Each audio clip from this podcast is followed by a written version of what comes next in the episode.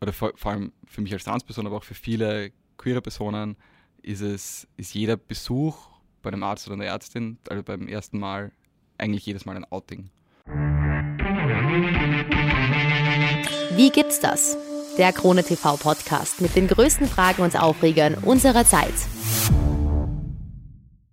Zum Arzt oder zur Ärztin gehen ist ja an sich eine schnelle Geschichte. Man macht sich den Termin aus, geht hin und fertig. Und wenn der oder die Ärztin des Vertrauens gerade keine Zeit hat und es vielleicht einmal schnell gehen muss, dann geht man halt eben woanders hin. Ja, so einfach ist es bei queeren und Transpersonen allerdings nicht. Der Weg zur richtigen Ärztin oder dem richtigen Therapeuten ist oft sehr lang und besonders hart. Oft kommt es vor, dass nie die richtige Anlaufstelle gefunden wird. Dem will Julius Jandl ein Ende setzen. Und zwar mit Queer Med. Was das genau ist und wieso es so wichtig ist, besprechen wir jetzt. Also hallo Julius, schön, hallo. dass du da bist. Danke für die Einladung. Ähm, ich habe mir überlegt, weil vielleicht äh, die Leute, die diesen Podcast hören, ähm, da gibt es vielleicht ein paar Begriffe, die wir heute benutzen und die vielleicht nicht ganz klar sind. Also würde ich sagen, beginnen wir vielleicht mal ein bisschen mit einen kurzen äh, Begriffserklärungen. Vielleicht magst du das äh, übernehmen. Was bedeutet denn LGBTIQ? Also wofür steht das? LGBTIQ ist ein ähm, Umbrella-Term, also ein Überbegriff für ähm, Lesbian, Gay, Bisexual, Intersexual, Trans, ähm, und pansexuell plus alle weiteren Identitäten, die sich da ähm, noch dazu fassen. Ähm, das Q steht, also das Q steht für, für queer, wie du eben vorher auch schon gesagt hast. Queer ist auch grundsätzlich ein, ein sehr, eine Eigendefinition sich überlassender Begriff, der ähm, eben auch zu diesem Spektrum dazu zählt und soll eben eigentlich alle Menschen zusammenfassen, die abseits der cis-heterosexuellen Norm ähm, sich selber einordnen. Das bedeutet, die entweder eben nicht heterosexuell sind oder sich eben auch nicht mit ihrem biologischen Geschlecht identifizieren.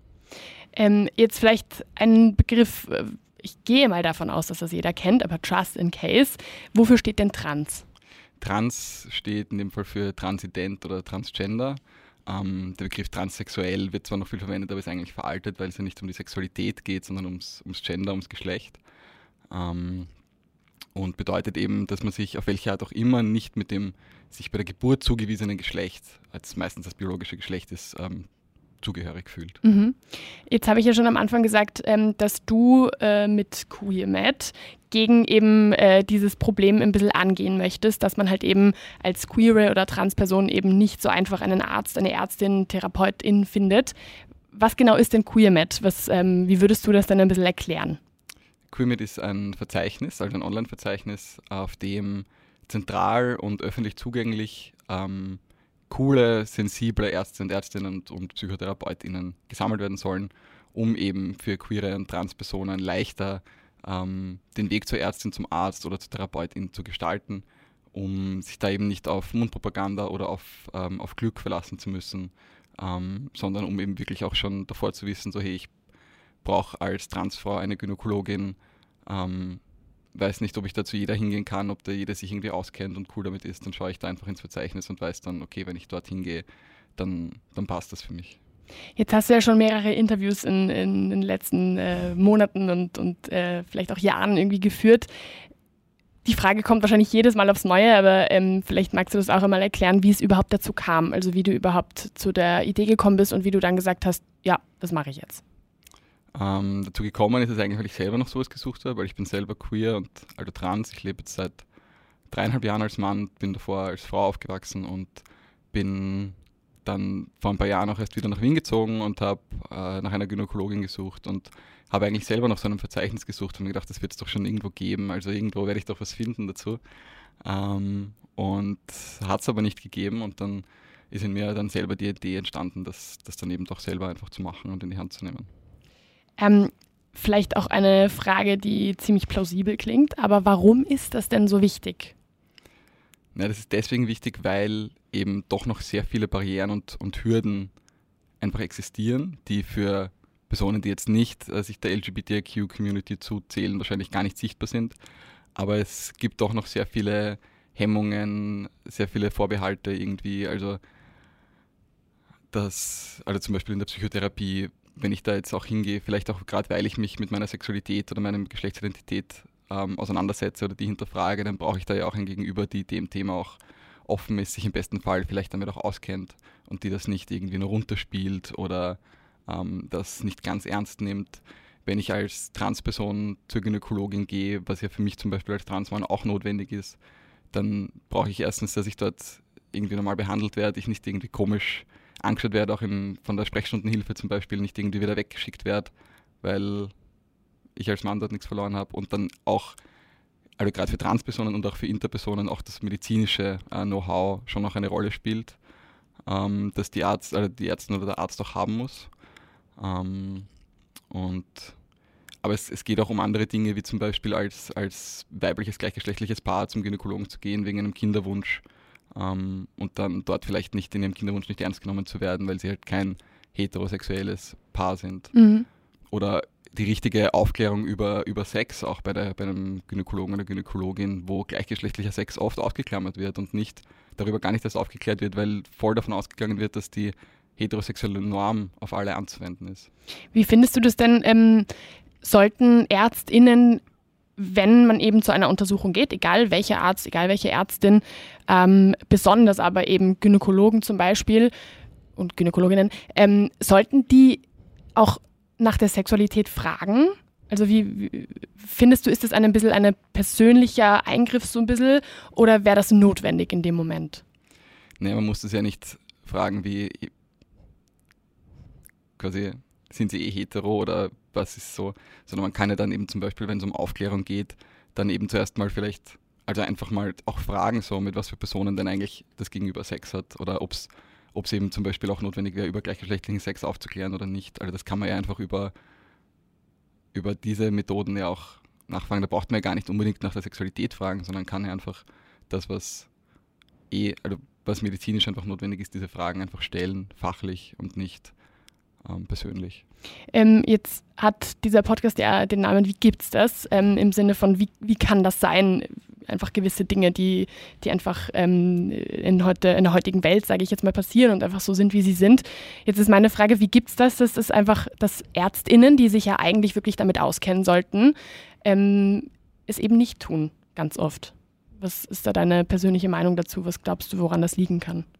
Ich glaube, es liegt hauptsächlich an fehlender Sensibilisierung dem Thema gegenüber. Also ich glaube, für viele ist es halt einfach gar nicht, gar nicht wichtig, dem das halt gar nicht am Schirm, weil wenn man halt selbst von was nicht betroffen ist, dann nimmt man sie auch ganz anders wahr oder denkt eben nicht so dran, so wie halt weiße Personen halt nicht von Rassismus betroffen sind und das ja ganz anders wahrnehmen, dadurch ja auch als, als Personen, die davon betroffen sind, glaube ich, dass halt ein Großteil der Ärzte und Ärztinnen halt ja wahrscheinlich selber hetero und, und cis sind und deswegen sich damit halt gar nicht auseinandersetzen, weil sie es gar nicht müssen. Mhm. So, weil sie in ihrer Identität der Dominanzgesellschaft angehören und deswegen nicht damit konfrontiert werden, dass es halt für andere Personen andere Probleme gibt in diesem, in diesem Feld zum Beispiel. Und ich glaube, dass man da eben hauptsächlich an der Sensibilisierung ansetzen muss und einfach den Menschen ähm, erklären muss, warum es wichtig ist, weil ich glaube auch bei den wenigsten, dass wirklich böse Absichten dahinter stecken, so, sondern dass es halt hauptsächlich darum geht, dass sie es einfach nicht am Schirm haben. Und mhm. ich glaube, dass man da schon viel durch eben Wissensvermittlung, durch Aufklärung auch, auch ansetzen kann. Und ähm, von wem sollte diese Wissensvermittlung, Aufklärung und auch Sensibilisierung herkommen? Was äh, ist da deine Meinung dazu?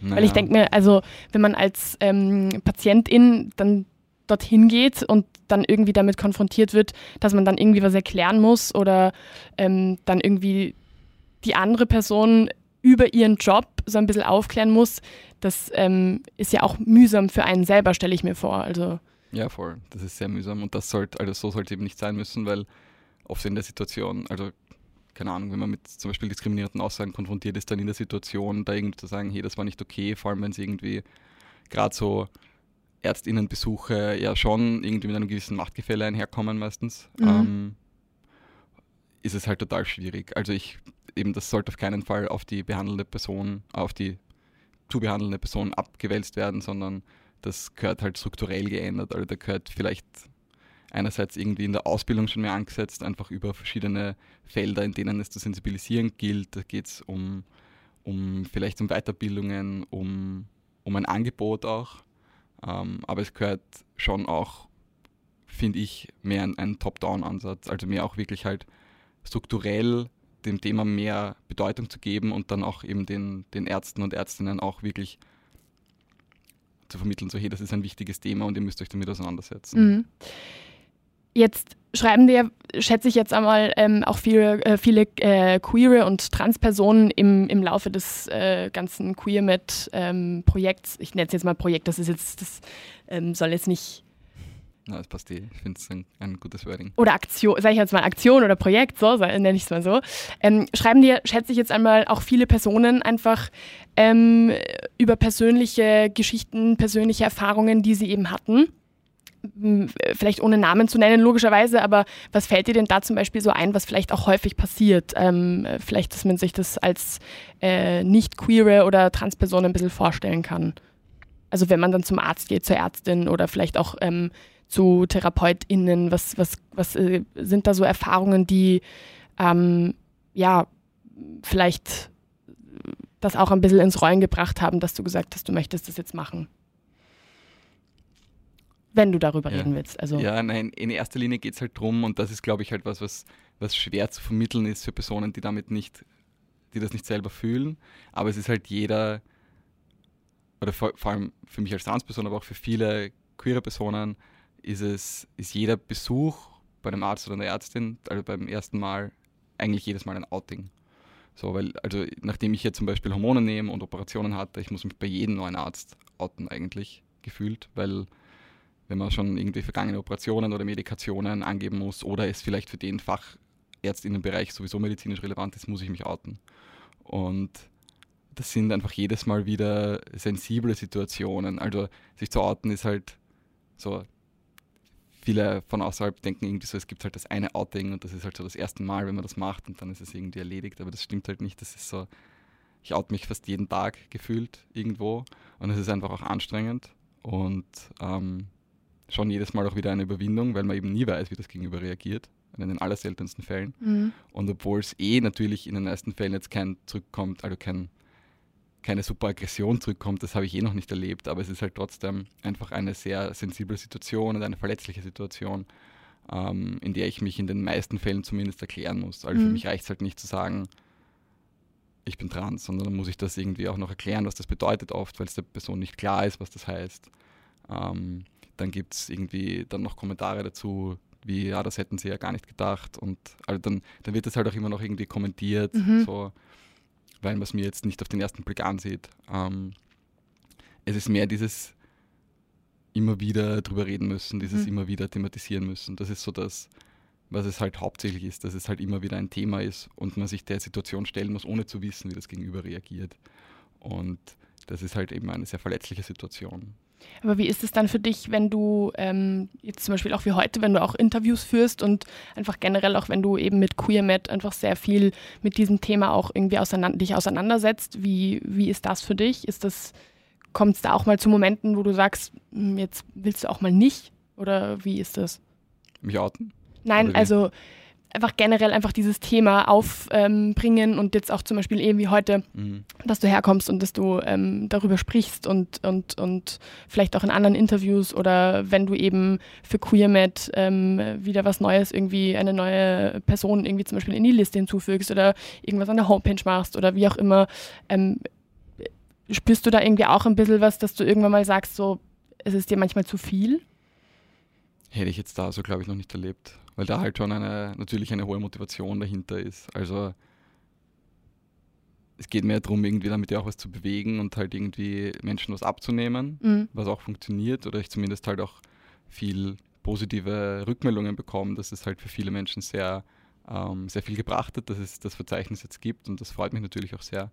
Und gerade was jetzt so Interviews angeht und so, denke ich mir halt, es ist damit immer eine, eine neue Möglichkeit für mich, dem Thema halt auch mehr Raum zu geben, irgendwie auch das Leuten näher zu bringen, die sich davor wahrscheinlich damit noch gar nicht beschäftigt haben, die halt gar nicht gewusst haben, dass es ein Thema ist. Mhm. Und da habe ich dann eigentlich nicht das Gefühl, dass es zu viel ist. Aber ich hatte auch bei Interviews zum Beispiel jetzt noch nie irgendeine negative Situation. Okay, okay, dann, dann umso besser. Ähm, vielleicht, wenn wir mal so ein bisschen zu, zu diesem Moment kommen, wo man eben beim Arzt, bei der Ärztin ist, was kann denn auch ähm, was kann denn das auch für nicht nur für die Psyche, sage ich jetzt mal in dem Moment und, und einfach, ähm, dass man auch verletzt wird in dem Moment ähm, psychisch, sondern auch wirklich physisch und körperlich. Was kann das auch körperliche Folgen für haben? Ja, das ist eher auch ein wichtiger Punkt, weil es schon auch Belege gibt dafür, dass halt Angehörige der LGBTQ-Community oft erst viel zu spät dann eben zum Arzt oder zur Ärztin gehen. Also dass halt eben dadurch, dass es halt diese, diese Hürden gibt und diese Hemmungen, ähm, oft halt dann viele eben einfach nicht zum Arzt oder zur Ärztin gehen, mhm. ähm, weil sie sich eben diesen Situationen nicht aussetzen wollen, vielleicht negative Erfahrungen gemacht haben, das nicht wieder erleben wollen ähm, und dadurch eben auch schon, also ich jetzt kein konkretes Beispiel habe, aber es gibt halt schon Studien auch, die das belegen, dass halt ähm, Angehörige der Community oft erst zu spät gehen und halt dann eben zum Beispiel gar nicht zur Gynäkologin oder zum Gynäkologen gehen, weil sie die, ähm, die Untersuchungen so unangenehm finden und mhm. damit irgendwie nicht klarkommen. Ähm, und so in die Richtung und sich halt dann eben einfach eher auch gar nicht untersuchen lassen.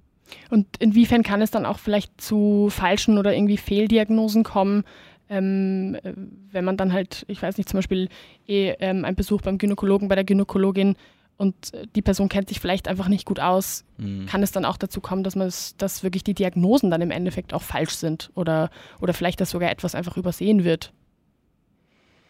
Mhm, also bei Diagnosen weiß ich jetzt nicht, aber gerade jetzt für, für Trans- und Interpersonen ist natürlich eben bei der Gynäkologin dann auch das, das medizinische Know-how auch wichtig. Und mhm. das ist ja auch, so war es bei meiner zum Beispiel, die war halt auch selber so, dass sie jetzt nicht alles irgendwie aus dem FF gewusst hat, aber die hat sich dann halt irgendwie, nachdem ich dann halt da war, dann noch, noch informiert und hat mich dann auch noch nachtelefoniert, um mir irgendwie noch Sachen zu erklären, die sie mir nicht erklären konnte. Also die war halt dann zwar nicht jetzt von Anfang an super informiert, aber die hat sich bemüht und das war halt auch sehr schön zu sehen. Mhm. Ähm, und da ist es halt eben zum Beispiel halt schon wichtig zu wissen, wie wirken sich dann die Hormone auf den Körper aus? Was bedeutet das, wenn für, für Untersuchungen? Wie muss ich da, was bedeuten da vielleicht andere Ergebnisse? Ähm, Gibt es andere Risiken, auf die ich achten muss? Und da ist es halt schon dann auch wichtig, dass man sich da auch informiert. Mhm. Jetzt hast du ähm, vorhin einmal gesagt, dass du davon ausgehst, ähm, dass die meisten ÄrztInnen das auch nicht irgendwie böswillig machen oder nicht ähm, wissend irgendwie diskriminieren, mhm. ähm, was es ja nicht unbedingt besser macht, aber ist schon mal irgendwie ein bisschen im, im, im Hinterkopf zu behalten. Aber gibt es auch, ähm, ähm, vielleicht hattest du vielleicht mal Erfahrungen mit ÄrztInnen, wo du das Gefühl hattest, dass das schon ein bisschen eine aktivere Diskriminierung war oder ähm, generell vielleicht glaubst du, kommt das in Österreich vor? Hm, also, also vielleicht nicht, dass man es böse meint, aber dass man schon ein bisschen bewusster irgendwie ähm, jetzt einfach eine queere oder Transperson diskriminiert. Mhm. Also habe ich jetzt persönlich, oder ich glaube, ich hätte für mich persönlich jetzt keine Situation, wo ich das so beschreiben würde, aber ich habe schon ähm, Situationen auch geschildert bekommen, die dann vielleicht eher in der Psychotherapie Psychiatrie vielleicht ein bisschen liegen, ähm, wo dann eben Probleme nicht ganz ernst genommen worden sind. Mhm. Also eben zum Beispiel Transidentität, ähm, die dann vielleicht auch abseits sich der, der binären Mann-Frau Geschlechtsidentität bewegt, sondern irgendwie ein, ein, eher einer anderen Geschlechtsidentität, das dann nicht ganz ernst genommen wird, ähm, sexuelle Identitäten nicht ganz ernst genommen wird. Also es geht dann mehr darum, mhm. sich halt, ähm, es ist viel sich erklären müssen und das Gefühl, das eigene Empfinden einer anderen Person erklären zu müssen und begreiflich zu machen, weil es halt oft nicht geht. Und ähm, das ist halt dann eben gerade eher in der Therapie oder auch in der, in der Psychiatrie, Psychologie eher vielleicht das Problem. Gibt es das vielleicht ähm, Menschen schon noch unterschätzen können, weil ähm, man vielleicht sagt, ja, okay, hm, Arztbesuche findet jetzt keiner, keiner gut, aber kann mir vorstellen, dass es einfach als, sage ich jetzt mal zum Beispiel cis-hetero-Person, ähm, wo man vielleicht äh, sagt, ja gut, ich muss jetzt zur Gynäkologin, zum Gynäkologen und mh, hm, ist ja eine nicht so coole Erfahrung, sage ich jetzt mal generell, dass man das vielleicht ein bisschen runterspielt. Kommt das vor? Also glaubst, also glaubst du, empfindest du das so, dass Leute sagen, ja okay, äh, zum Arzt, zur Ärztin geht ja niemand gern? So. Mhm. Ja, ich glaube, dass es halt nicht nachvollziehbar ist eben für, für cis-hetero-Personen, weil ich glaube, was es halt so schlimm macht oder was, warum sich so schlimm anfühlt, ähm, so Erfahrungen zu machen als, als queere oder Transperson ist, weil das halt ein, ein sehr ähm, ein sehr großer Teil, oder ich, also ich jetzt meine, mein Empfinden, ähm, für mich ist halt Transsein so ein, ein großer Teil meiner Identität, so immer schon gewesen, auf unterschiedliche Arten. Ähm, für diesen Teil, ich habe ich viel Verletzungen erfahren, mein ganzes Leben über, auch auf unterschiedlichste Arten und Weisen. Und das ist halt dann natürlich ein, eine sehr sensible Stelle in mir, sehr verletzlich einerseits und ich zeige es trotzdem sehr, also sehr offen, weil es mir halt trotzdem wichtig ist, auch sichtbar zu sein. Ähm, aber dann sind natürlich solche Erfahrungen, sind ja dann nicht eben irgendwo oberflächlich, sondern die kratzen halt schon sehr tief, weil sie halt wieder da eine neue Verletzung hinzufügen. Und auch wenn sie nur klein ist, es kommt halt einfach immer wieder oben drauf. Mhm. Und ähm, ich glaube, das ist halt das ein bisschen, was nicht nachvollziehbar ist, weil eh sind gynäkologische Untersuchungen nie labernd und nie angenehm. ähm, aber wenn es halt dann noch mit so einem ähm, verletzlichen Teil, der sehr weit drinnen liegt, mhm. verbunden ist, ist das einfach schwierig. Ich stelle ähm, diese vielleicht auch ein bisschen ähm, äh, eigenartige Frage jetzt äh, aus dem Grund, weil ich ähm, mich natürlich ein bisschen reingelesen habe auch mhm. und so und äh, das auch ein paar Mal irgendwie gelesen habe, dass dann ähm, irgendwie die Frage so ein bisschen kommt, so, hm, also vielleicht jetzt nicht irgendwie bös gemeint so, aber dass doch diese Frage irgendwie vorgekommen ist und habe mir gedacht so, also ähm, finde ich ein bisschen frech, sowas überhaupt zu, so zu behaupten, ähm, weil man sich dann einfach irgendwie in eine Situation versucht rein zu versetzen, in die man sich halt einfach nicht versetzen kann. Und deswegen finde ich es einfach ein bisschen schwierig, überhaupt sowas, ähm, so eine Frage zu stellen. Ich hoffe, das war jetzt nicht irgendwie ähm, zu, zu persönlich oder zu, ähm, dass man irgendwie, dass ich jetzt irgendwie was aufgeholt habe oder so, aber war mir wichtig, dass, ja. dass irgendwie vielleicht die Leute, die das hören, denen vielleicht auch ein bisschen bewusst ist, dass auch wenn man das nur fragt, dass das vielleicht schon ein bisschen äh, schwierig sein kann, einfach die Situation. Voll, aber das ist halt, glaube ich, eben, alles so funktioniert halt Diskriminierung. Das ist ja, alles sind ja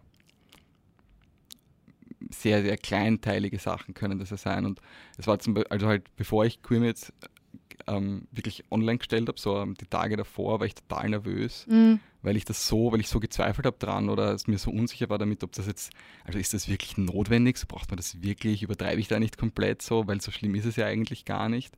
Aber ich hatte halt so Zweifel mhm. dran, dass es halt, dass ich dass ähm, diese Gefühle halt nicht, nicht richtig sind und dass es halt eben gar nicht notwendig ist, so oder nicht, nicht so notwendig auf jeden Fall, weil so schlimm ist es ja gar nicht. Mhm. Ähm, aber das ist halt eben das so, im, so funktioniert halt Diskriminierung so, weil einem das halt immer wieder abgesprochen wird oder immer wieder irgendwie so getan wird, als sollte man sich nur nicht so anstellen und als wäre es ja gar nicht so schlimm. Das ist ja bei mhm. Rassismus auch das Gleiche, dass halt ähm, oder denke ich mir halt, dass es halt von der weißen Dominanzgesellschaft ja gar nicht nachvollzogen werden kann, wie sich das anfühlt. Ähm, und deswegen halt auch irgendwie kleingeredet wird oder gar nicht so wahrgenommen wird. Und ähm, ja, jetzt weiß ich gar nicht mehr, worauf ich hinaus wollte, aber es ist halt ähm. so dieses, es lässt einen halt dann selber auch irgendwie zweifeln, ob es halt, ob man sich da jetzt irgendwie einfach nur anstellt und mhm. ob man da voll übertreibt. Aber die, die Zweifel kommen wahrscheinlich auch nicht unbedingt nur von einem selber, sondern halt einfach auch von, von außen irgendwie, mhm. weil man von außen irgendwie ein bisschen sieht, wie die Leute einfach auf zum Beispiel auch auf so ein Thema reagieren. Wie war mhm. denn irgendwie da die erste Reaktion so von deinem Umfeld zum Beispiel, als du QueerMed gestartet hast? Ja, voll positiv. Aber ich meine, da habe ich vielleicht auch das richtige Umfeld dafür. Eh, eh gut. Eh Aber gut. nein, sehr positiv. Ähm, sehr viel Zuspruch, ähm, auch sehr viel gleich ähm, aufgenommen und irgendwie geteilt worden. Also es hat ja dann auch relativ, also ja eigentlich gleich nachdem ich es irgendwie gelauncht habe, ist es dann auch sehr, es hat sich ja sehr schnell, Gott sei Dank, sehr gut verbreitet, mhm. ähm, weil es eben die richtigen Leute dann auch gesehen haben und irgendwie sich dafür interessiert haben und das hat, das war total schön für mich zu sehen, auch wirklich sehr viel positive Rückmeldung zu bekommen, auch viel Verwunderung, dass es das sowas noch nicht gibt. Also es haben sich auch da, also ich war nicht der Einzige, der sich gedacht hat, sowas gibt es eigentlich schon lange, mhm. so, sondern es haben sich schon einige auch gewundert. Ähm, und ja, sehr viel, sehr viel Interesse, auch sehr viel Zuspruch. Ähm, genau. Spricht ja auch dafür, dass es nötig war, ja. ähm, dass es das gibt. Also ist ja, ist ja, auf jeden Fall ein positiver Punkt, wenn die Leute das gut aufnehmen und, und irgendwie dann dankbar sind, dass es das gibt. Mhm. Zeigt halt einfach, dass das, dass das auch wichtig ist. Ähm, hattest, hattest du irgendwie einen sage ich jetzt mal, ein Vorbild oder irgendwas ähm, diesbezüglich? Hast du dir, hast du das schon irgendwo anders in der Art gesehen? Irgendwas ähnliches? Ähm, irgendwas, was ähm, vielleicht in, also in diese Richtung ging äh, von QueerMed, aber wo du vielleicht gesagt hast, ah, es geht vielleicht noch ein bisschen besser? Oder kam das wirklich komplett von Anfang an irgendwie von deiner eigenen Idee, sage ich jetzt mal? Ich habe mir das halt selber, also ich habe mir halt ein bisschen überlegt, so wie ich mir das vorstellen würde und habe dann auch mal ein bisschen geschaut, also nachdem ich es in Österreich nicht gefunden habe, auch mal so für Deutschland geschaut und da hat es auch nicht gegeben. Aber in Deutschland hat es was anderes gegeben, nämlich ähm, Günformation.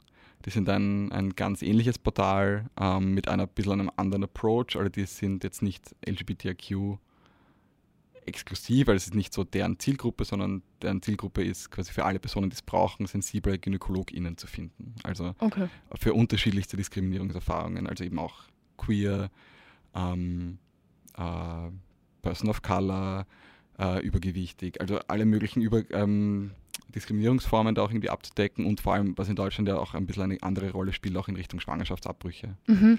Ähm, also da halt auch wirklich an Informationen ähm, bereitstellen zu können. Und die haben das wirklich sehr professionell aufgezogen und haben da echt eine total coole ähm, Datenbank erstellt, die immer super, also es ist wirklich so eine tolle Website auch. Ich bin, das wäre so immer ein bisschen das Ziel gewesen.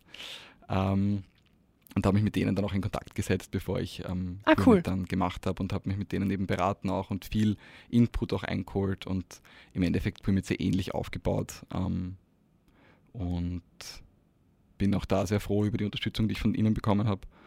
Und was ähnliches wie Quimet hat es aber eben nicht gegeben, aber es hat, also ich habe im Oktober 2020 Quimet ähm, gestartet und so im März, April hat sich dann eine Person bei mir gemeldet aus Köln, die gemeint hat, so sie findet das so cool, dass das gibt und, und sie wird das für Deutschland auch gern machen und hat dann Queer Deutschland gegründet und ähm, auch da eben eine, eine sehr ähnliche Website dann auch aufgebaut mhm. und hat das eben auch ausgewertet, ja. Jetzt hast du ja auf der Website, ähm, steht ja in einem Bereich, dass, dass ähm, du dich quasi darauf verlässt, äh, verlässt oder generell auch, dass die Community sich darauf verlässt, ähm, dass diese ÄrztInnen, die dort draufstehen und TherapeutInnen, ähm, dass das ja von äh, Vorschlägen kommt, also auch von positiven Erfahrungen auch kommt von eben queeren oder Transpersonen. Und wie ist denn da so ein bisschen der Vorgang? Also meldet sich dann jemand bei dir und sagt, hey, ich war da gerade bei ähm, Ärztin XY und ähm, das war alles echt super und aufgeklärt und sensibel und alles? Oder wie ist da der Vorgang, dass so ein Arzt oder eine Ärztin vielleicht auch auf diese Liste kommt? Ähm, da habe ich mich auch, also für diesen Prozess mich auch ganz stark an, an Informationen orientiert und habe, also man kann grundsätzlich als Patientin oder Klientin ähm, jemanden empfehlen. Und das funktioniert dann so, dass man auf der Homepage gibt es einen relativ umfangreichen Fragebogen, ähm, den man dann ausfüllen kann, noch alle möglichen Kommentare hinterlassen kann, wenn man noch irgendwie zusätzlich was äußern möchte. Ähm, eben die Fachrichtung der Ärztin, des Arztes irgendwie auswählen kann, welche Behandlungen man dort erhalten hat, für welche Gruppen man die Person empfehlen würde. Also ich denke mir, dass man kann halt eher nur für von sich selber da immer sprechen. Also wenn ich jetzt als weißer Transmann zu einer Gynäkologin gehe, dann kann ich sie halt auch meines also guten Gewissens auch nur für die gleiche Gruppe quasi empfehlen, weil mhm. ich weiß ja nicht, wie die Person sich anderen, ähm, also zum Beispiel für Transfrauen oder für Person of Color irgendwie ähm, da ähm, sensibel ist. Ähm, und wenn man diesen ganzen Fragebogen dann ausgefüllt hat, ähm, dann nehme ich die Infos, ähm, schaue mir das an, ob das irgendwie alles sinnvoll ist und ob alle Infos da sind, die ich irgendwie brauche und äh, stelle den Eintrag dann auf die, auf die Website dazu. Und es ist eben grundsätzlich oder halt also explizit nicht möglich, sich als Arzt oder Ärztin selber eintragen zu lassen, weil man kann halt einfach nicht von sich selber behaupten, dass man mhm. sensibel ist und dass man nicht diskriminiert. So, das kann halt nur ähm, ein Gegenüber mhm. entscheiden bestätigen und, und ja. entscheiden, genau. Ähm, und wenn dann ähm, jemand eben auf diese Liste kommt und es kommt eventuell auch zu einer negativen Erfahrung von diesem Arzt, dieser Ärztin, wird die Person wieder rausgelöscht oder wartet man dann quasi nochmal auf eine, sage ich jetzt mal, dritte Erfahrung? Ähm, ist das überhaupt schon mal passiert? Oh, das ist schon passiert. Also ich habe schon auch negative Rückmeldungen bekommen für Personen, die auf der Liste stehen. Okay. Ähm, das handhabe ich dann je nach quasi Schweregrad ein bisschen so, dass ich entweder einen Kommentar einfach dazu stelle, mhm. ähm, wo darauf aufmerksam gemacht wird, oder die Person ganz rausnehmen. Also sind grundsätzlich auch, wenn Kommentare beim Fragebogen dabei sind, wo ich mir denke, das macht Sinn, das ähm, mitzugeben als Info für diesen Eintrag, dann auch wenn er positiv ist, dann gebe ich den auch dazu und dann kann man den sich auch anschauen. Mhm. Ähm, und so mache ich das eben auch, wenn so Mixed Erfahrungen irgendwie gemacht werden. Aber mhm. ich nehme auch Einträge runter. Okay. Ja. Kommt das oft vor? Nein, es waren jetzt, weiß ich nicht, vielleicht zwei, drei Einträge, Okay. die ich wieder runtergenommen habe. Und es sind jetzt in Summe um die 220 Einträge online. Geht das für ganz Österreich oder ist es jetzt ähm, speziell auf Wien? Weil ich äh, kann mir vorstellen, vielleicht ähm, kannst du mir da ein bisschen aus, aus deiner Expertise das vielleicht auch ein bisschen besser sagen, dass es am Land eventuell ein bisschen schwieriger ist als in der Stadt, vor allem vielleicht in einer Großstadt wie Wien. Wie, wie ist da irgendwie der Unterschied? Mhm. Ja, es gibt äh, leider einen großen Unterschied. Also es ist, sind eben wahrscheinlich 80, 85 Prozent der Einträge sind in Wien, auf jeden Fall. Vielleicht sogar mehr, naja, wahrscheinlich so um den Dreh. Ähm, was halt eh, also es ist grundsätzlich schon das Ziel, das österreichweit irgendwie gleich, also nicht gleichmäßig, aber schon Österreich gut abzudecken eigentlich. Ähm, was ein bisschen schwierig ist, weil halt außerhalb von Wien oder vielleicht außerhalb von den größeren Landeshauptstädten es einfach nicht so viele ähm, Einträge gibt. Ich glaube, das hat halt mehrere Faktoren. Einerseits ist es sicher der Fall, dass halt queere und Transpersonen sich jetzt eher nicht am Land sammeln, sondern halt einfach auch eher in die Stadt ziehen. Ähm, und das oder dann auch in die Stadt zum Arzt oder zur Ärztin fahren zumindest. Also dass da halt auch gar nicht so viele Erfahrungen in die Richtung gemacht werden, uns aber wahrscheinlich auch nicht so viele gute Erfahrungen gibt oder nicht so viele explizit positive Erfahrungen. Mhm. Also viele Einträge, die ich jetzt aus den, aus den anderen Bundesländern habe, sind zum Beispiel auch über Beratungsstellen. Also es gibt ja die LGBTQ-Beratungsstelle Courage, ähm, die in vielen Bundesländern aktiv ist und die auch eigene Listen zum Beispiel haben an PsychologInnen, die sie empfehlen, an PsychotherapeutInnen, ähm, wo ich dann von denen auch die Infos bekommen habe und diese Einträge auch Mhm. aufgenommen habe. Und zum Beispiel viele aus den Bundesländern sind eben allein schon durch die Beratungsstelle und gar nicht durch tatsächlich direkte Erfahrungen. Okay, Ja. okay. Ist aber auch immer vermerkt im Verzeichnis, dass man das auch weiß. okay. Ähm, Echt an alles gedacht. ähm, jetzt gibt es ja auch ein äh, spezifisches, ähm, einen spezifischen Part im Verzeichnis für Transpersonen, die eben ihre ähm, Transitionen oder Angleichungsoperationen irgendwie hatten, haben oder irgendwie vor sich haben noch Mhm. ähm, und das vielleicht planen. Was braucht es denn auch vielleicht in diese Richtung noch ganz besonders? Also vielleicht, ähm, warum muss man da nochmal ein, ein, ein Verzeichnis und, und einen, einen äh, Abteil quasi nochmal extra dafür irgendwie ähm, bereitstellen? Weil es also erstens mal einfach super verwirrend ist und so schwierig. Also zumindest für mich, wie ich drin war, ich habe mich gar nicht ausgekannt. Das ist so kompliziert. Man braucht dann eben verschiedene Stellungnahmen für verschiedene Behandlungen, wann man dann was wo bei der Krankenkasse einreicht, sich einen Termin ausmacht, Wartezeiten, dies, das, Kasse privat, zu wem gehen. Also es ist Mhm. irrsinnig viel, wenn man da mittendrin steckt. Ähm, und ich hätte es nie geschafft, ohne auf ähm, andere Transpersonen zurückgreifen zu können, die den Prozess gerade durchgemacht haben, so, sondern Mhm. also ich hätte mich null ausgekannt.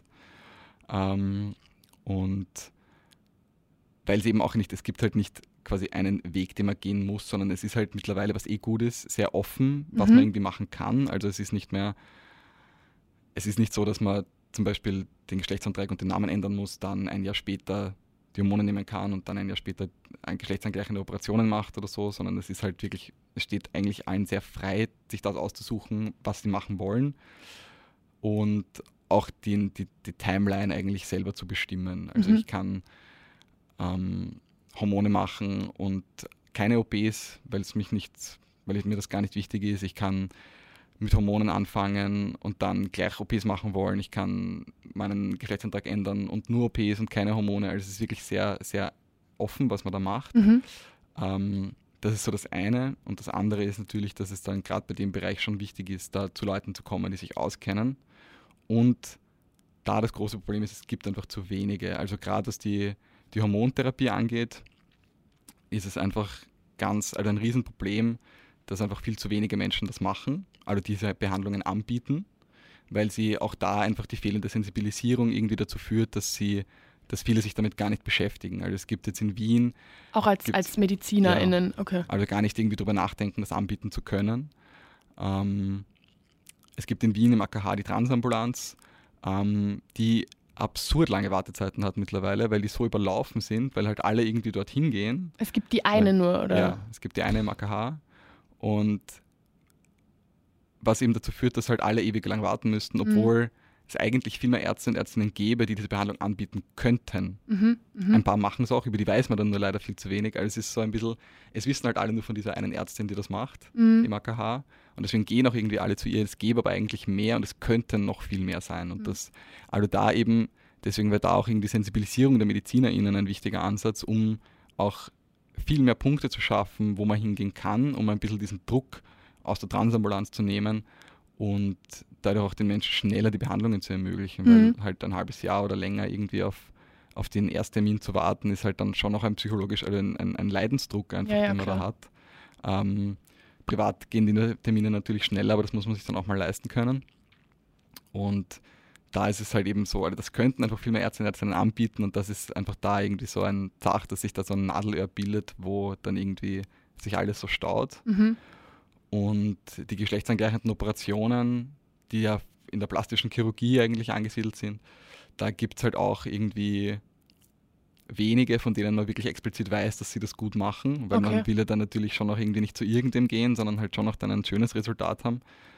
Ähm, und da gibt es auch einfach wenig Angebot und wenig, von denen man weiß, dass sie es gut machen.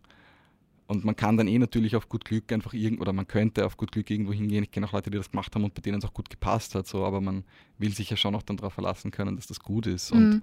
ähm, eben da auch sehr lange Wartezeiten hat, wenn man das auf Kasse machen will und privat eben auch lang wartet und dann ist es auch noch teuer.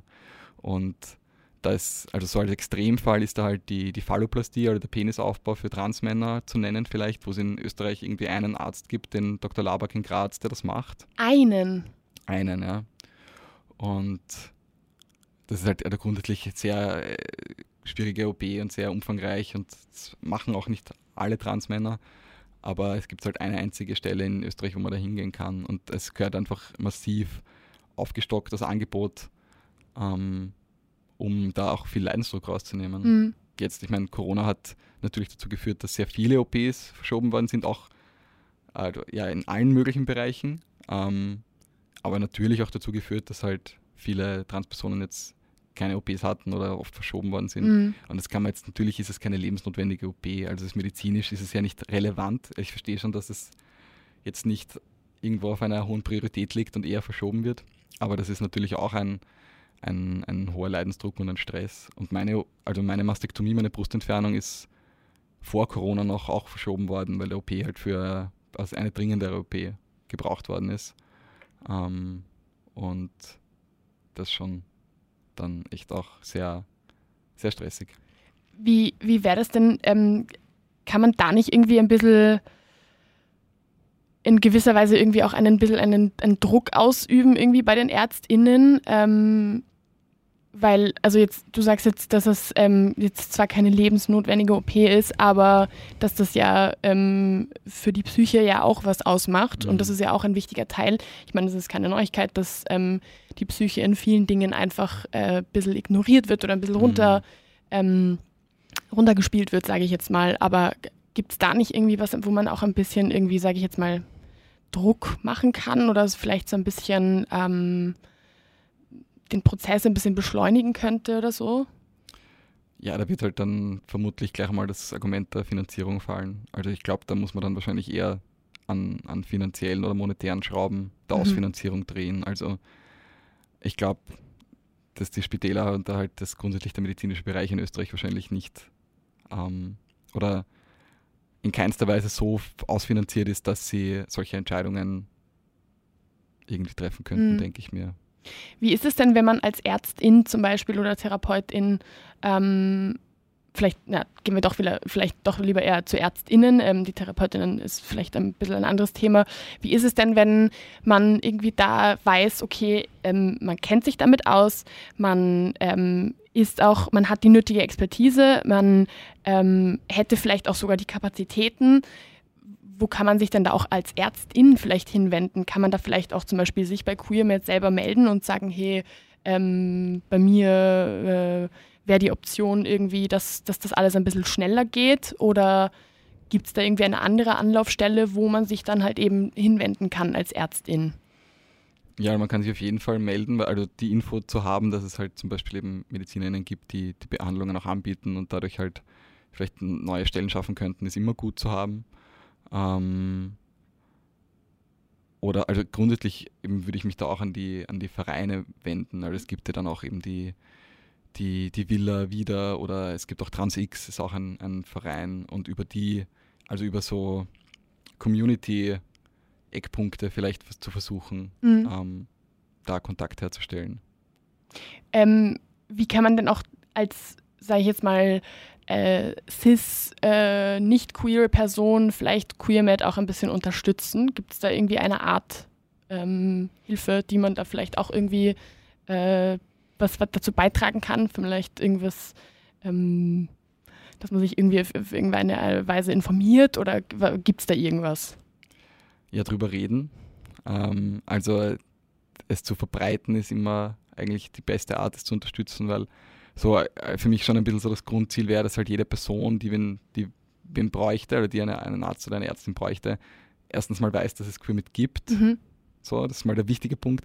Und dann halt auch fündig wird. Und damit halt auch irgendwie alle wissen, dass es das gibt, muss halt auch darüber geredet werden. Und deswegen ist es mir halt auch, alles das finde ich so der wichtigste Punkt der Unterstützung, die man leisten kann, eben also einfach zu verbreiten und darauf aufmerksam zu machen, dass es das gibt. Und im zweiten Schritt eben vielleicht auch dadurch sich selber eben auch ein bisschen mehr darüber Gedanken zu machen, so dass es halt Menschen gibt, die von Diskriminierung betroffen sind, denen ich vielleicht selber nicht betroffen bin und dafür vielleicht ein bisschen mehr Empathie und Verständnis zu entwickeln und sich eben damit mehr auseinanderzusetzen, dass man eben solche Situationen nicht erfahrt, aber dass es andere geben, die das sehr wohl tun und dass man da halt auch eben in kleinen Schritten irgendwie und wenn es nur irgendwie im, im täglichen Tun mit anderen Menschen ist, vielleicht dann irgendwelchen ähm, transphoben, homophoben Aussagen dann vielleicht doch was in den Weg zu stellen. Mhm. Also sich da eben so einfach so im Kleinen irgendwie versucht, ein, eine Hilfe zu sein. Mhm.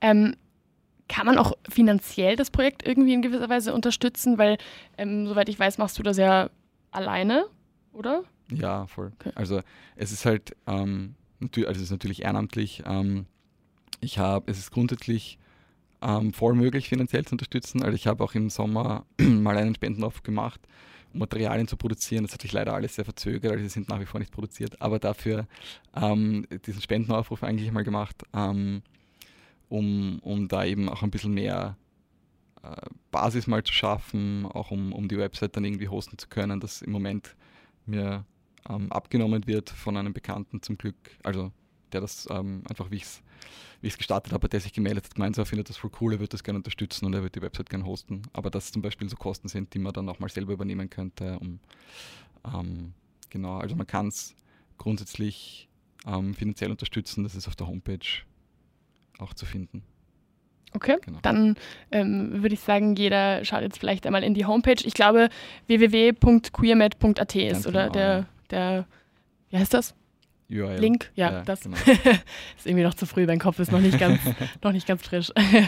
ähm, genau, da kann man auf jeden Fall und ähm, vielleicht auch, magst du vielleicht auch dein, deine, deine Instagram-Account sagen, irgendwie, wo man, wo man sich vielleicht auch ein bisschen informieren kann, vielleicht wo man auch einfach ähm, das Ganze verfolgen kann, vielleicht auch deinen Weg mit QueerMed irgendwie ein bisschen weiter verfolgen kann und, und vielleicht irgendwie ein bisschen up-to-date bleiben könnte so. Ja, der, also der Insta-Account heißt äh, QueerMed.at Genau, da kann man auch, sind auch Infos zu finden, wie Queermit funktioniert, falls man sich das vielleicht nochmal anschauen will. Ähm, auch immer irgendwelche aktuellen Dinge ähm, zu sehen. Ähm, und sind auch grundsätzlich auch auf der Homepage sehr viele Infos. Also ähm, da kann man auch gerne mal vorbeischauen und da auch, wenn man jetzt nicht gezielt nach ihm sucht, sind auch eben andere Infos dort zu finden.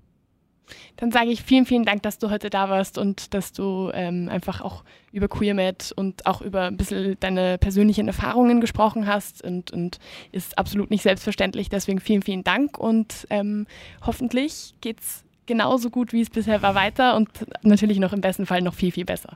Ja, ich hoffe auch. Danke für die Einladung. Danke dir. Wie gibt's das? der Krone TV Podcast mit den größten Fragen und Aufregern unserer Zeit.